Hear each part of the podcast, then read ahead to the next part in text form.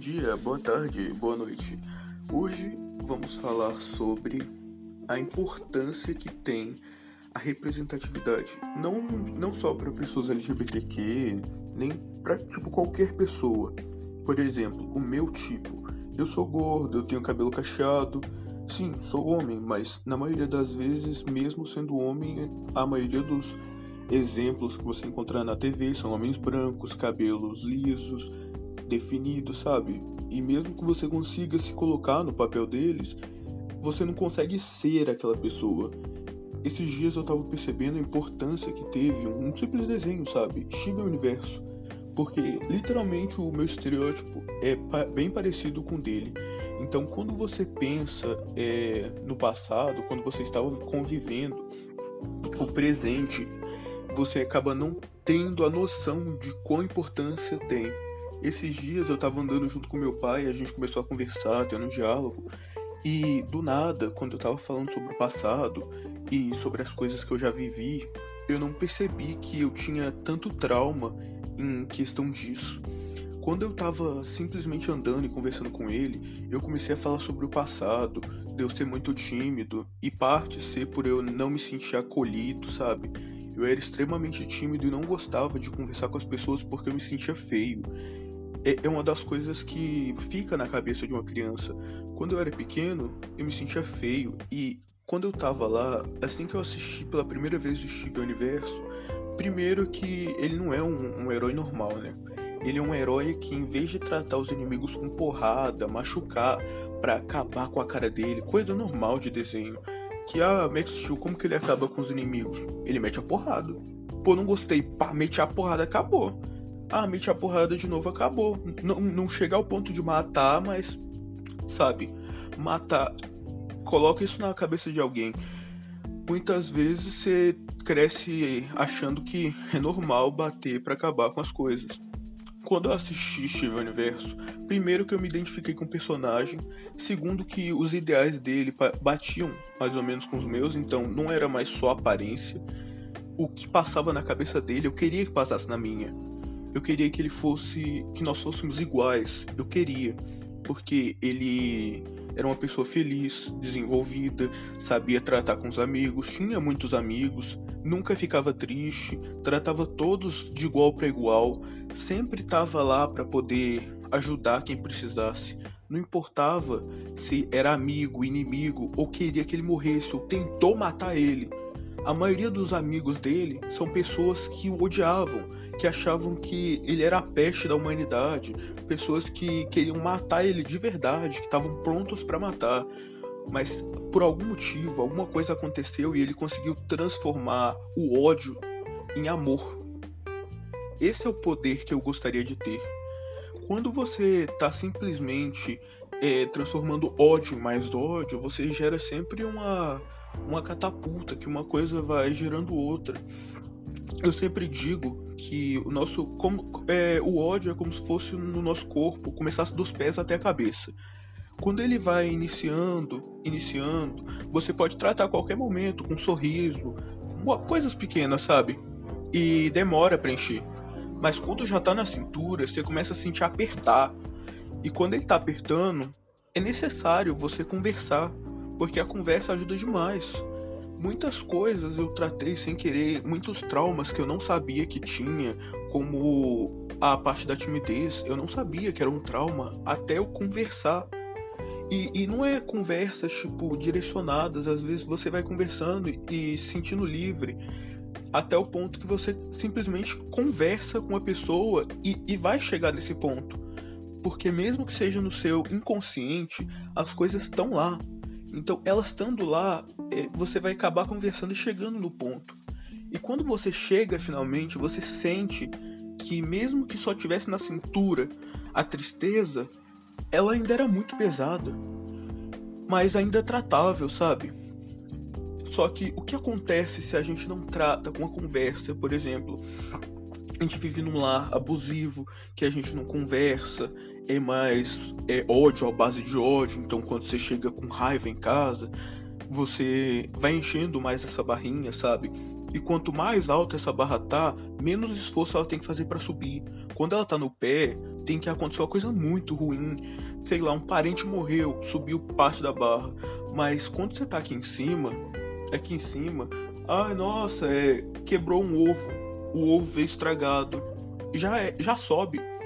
Então, se você não tem ninguém para conversar e ela vai subindo, subindo, subindo, subindo, subindo, subindo, subindo, e ela chega na cabeça, nossa, na cabeça é complicado, porque quando ela tá chegando no peito, ela chegando no peito e ela finalmente tá no peito, você sente apertar, sabe? Aquela sensação angustiante do pulmão, que ela vai chegando no pulmão e você sente engasgado, você sente que não consegue respirar.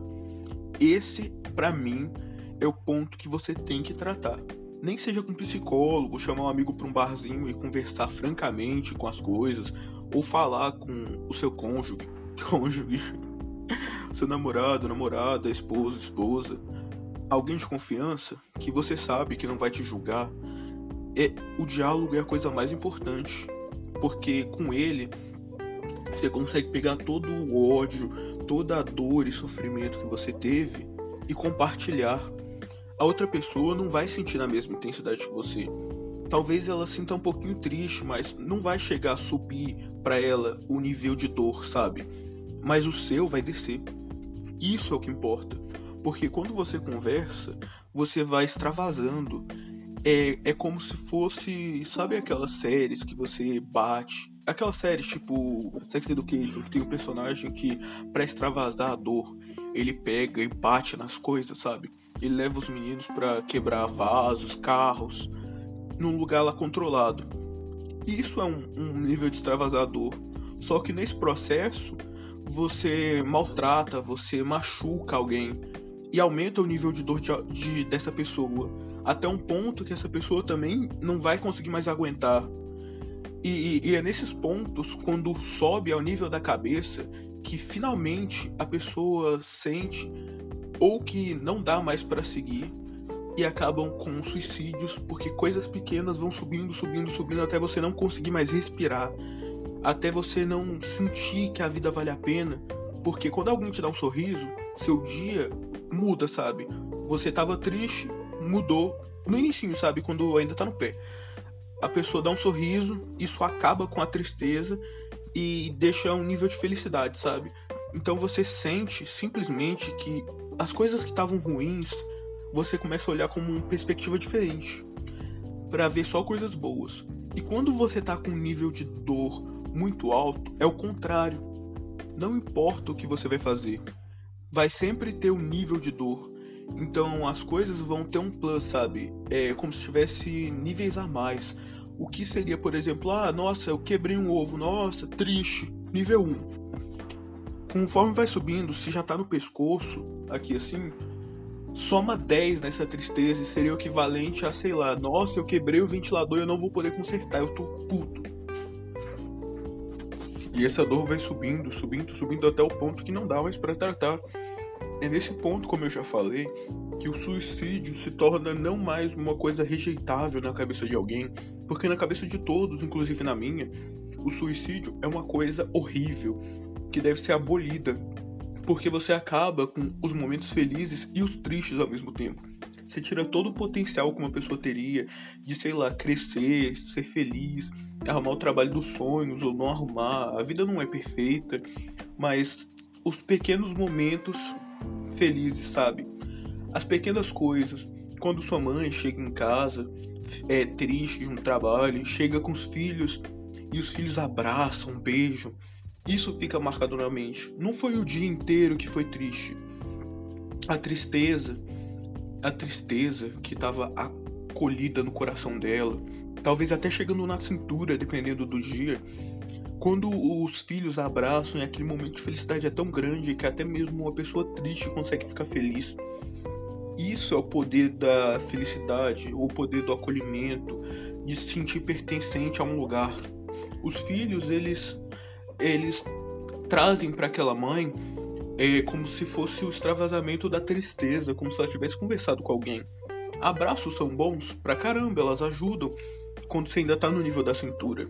Mas quando você chega no pescoço, os abraços, eles perdem um efeito e vai funcionar seria uma conversa. Brigar talvez funcionaria, mas como eu já falei, ele acaba com com o potencial de outra pessoa. Uma pessoa que estaria feliz, se você briga com ela, ela fica triste, começa a subir o nível de tristeza. Aí daqui a pouco ambos estão tristes, não veem mais sentido no lugar e nem a porrada vai funcionar. Longas conversas, não é tipo, ah, nossa, eu me sinto triste. Isso, se você falar, você vai continuar triste. Não importa quanto tempo passe, mesmo se você dizer todo dia, estou triste. Tá que talvez extravase um pouquinho, mas não, não é muita coisa. É necessário longas conversas mesmo, assim, grandes. Por exemplo, ontem mesmo eu tive uma conversa de uma hora e meia com meu pai no caminho de casa, porque a gente mora em Lagoa Santa e estuda em Minas Gerais. E estuda em Minas Gerais. Estando em Minas Gerais, a gente tem que simplesmente andar quase uma hora para cá, dependendo do trânsito, e o trânsito tava de matar. A gente ainda passou na casa de algumas pessoas. Então a gente esse momento para perceber várias coisas. Eu percebi que eu tinha traumas quando eu era pequeno e que eu não sabia, sabe? Às vezes você tem traumas tão bem escondidos que eles já são pontos fixos na escala da tristeza. Por exemplo, o meu talvez estivesse na canela, travado há muito tempo.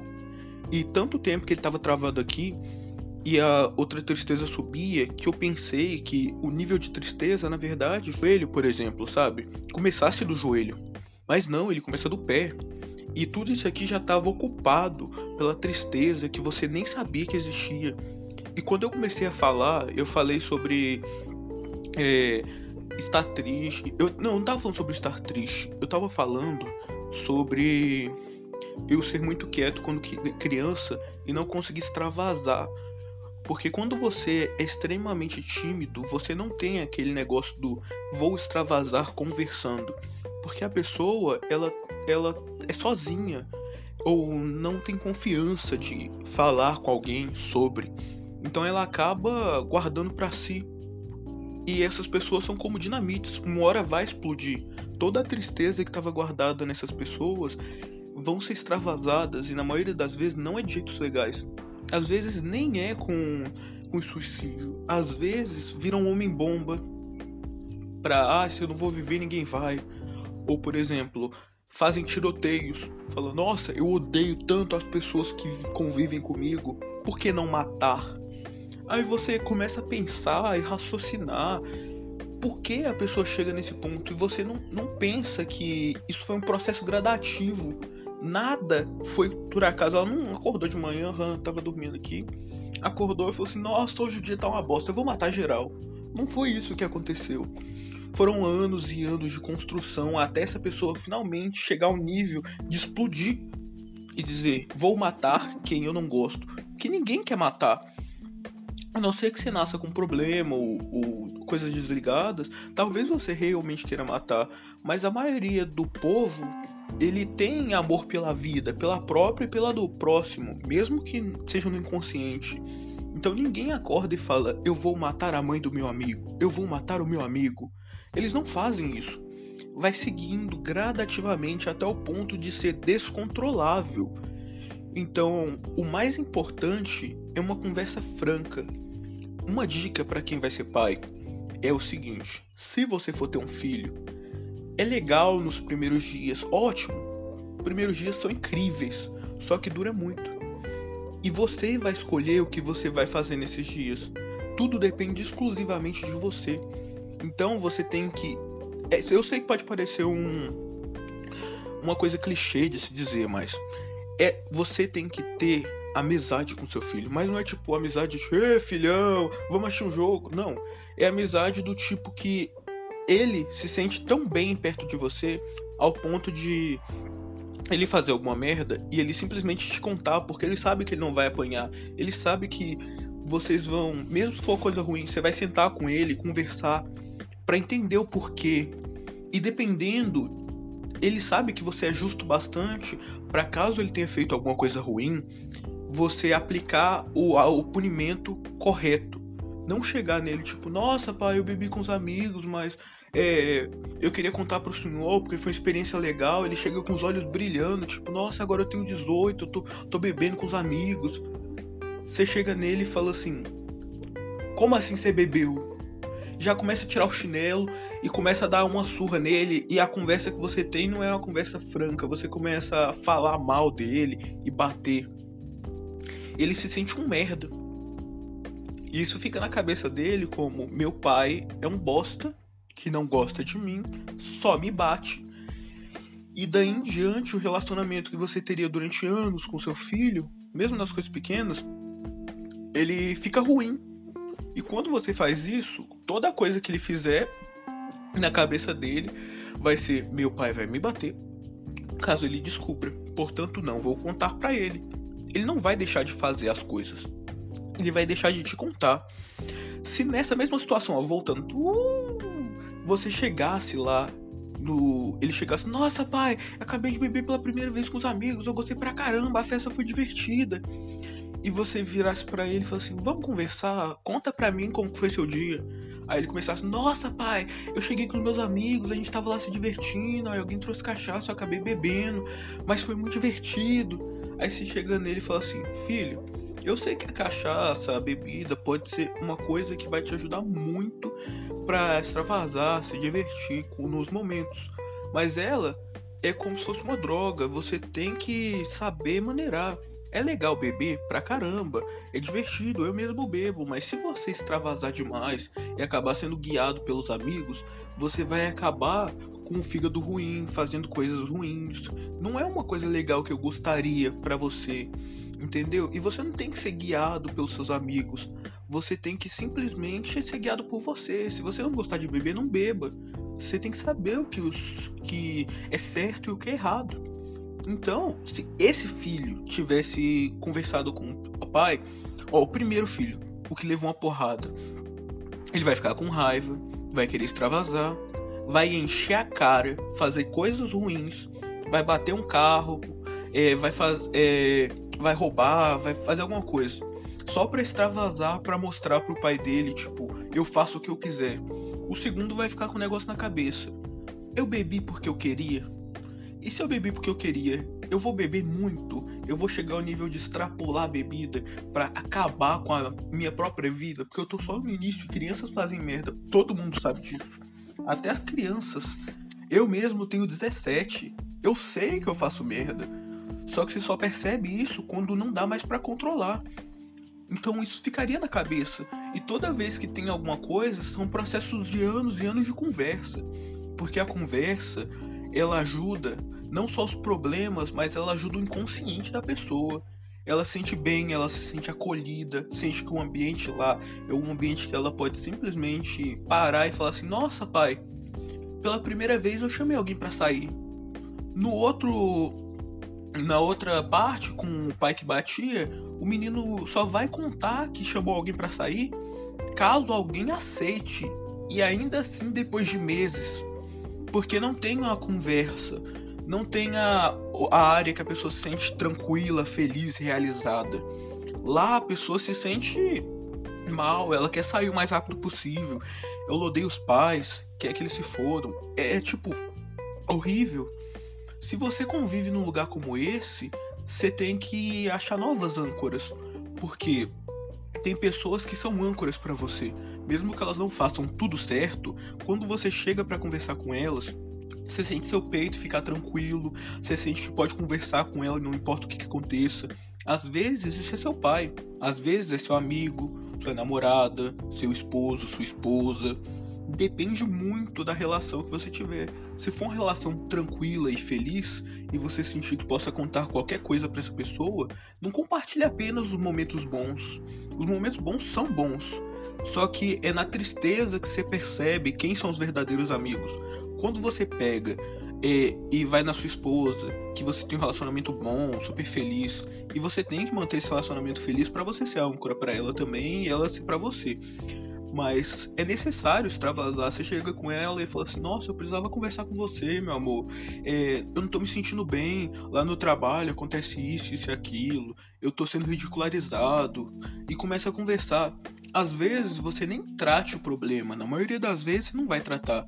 Só que no próximo dia, quando você chegar no seu trabalho, você vai estar renovado ao ponto de os problemas que pareciam enormes, como eu falei, que iam somando cada vez mais na linha da tristeza, que não fariam nem cócegas se fossem nos pés, a pessoa ela ia chegar lá no trabalho, nossa, caiu, caiu um copo d'água.